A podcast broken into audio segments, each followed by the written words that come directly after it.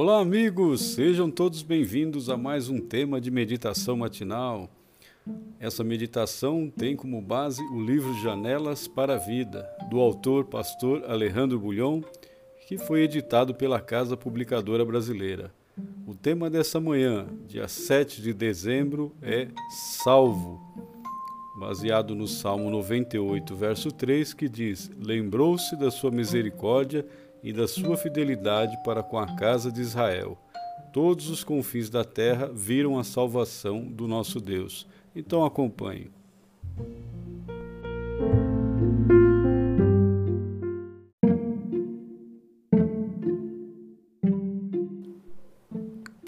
Paris tem suas atrações e suas histórias. Uma de suas atrações é a Catedral de Notre Dame com sua grandiosidade e o som extravagante de seus sinos.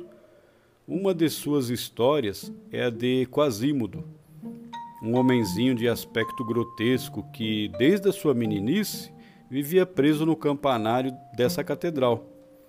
Seu carcereiro, Frolo, era um magistrado obcecado em expulsar ciganos da cidade e responsável pela morte da mãe do Corcunda.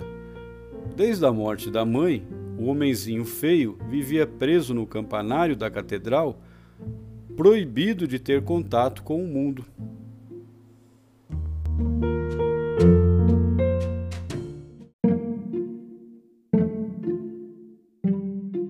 Desde que o pecado entrou neste mundo, você e eu, de algum modo, também vivemos condenados a uma vida de solidão e desespero. Também temos um carcereiro pronto a destruir nossos sonhos, valores e virtudes. Não tínhamos futuro, apenas um passado de culpa, até que o Senhor lembrou-se da sua misericórdia e da sua fidelidade. O resultado dessas duas virtudes divinas é a nossa salvação. Salvação significa liberdade somos livres outra vez para sonhar, para viver, para voar pelo céu azul infinito de uma nova história.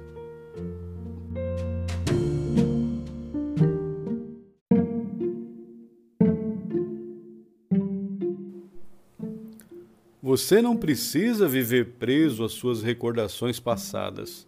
Não há motivo para viver escondido nos tenebrosos túneis da culpa.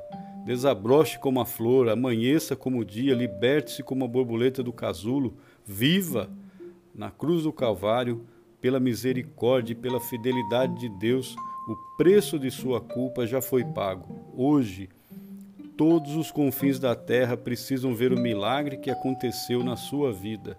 A história diz que um dia, cansado de viver na solidão, Quasímodo desceu da torre e todo mundo zombou do seu aspecto grotesco.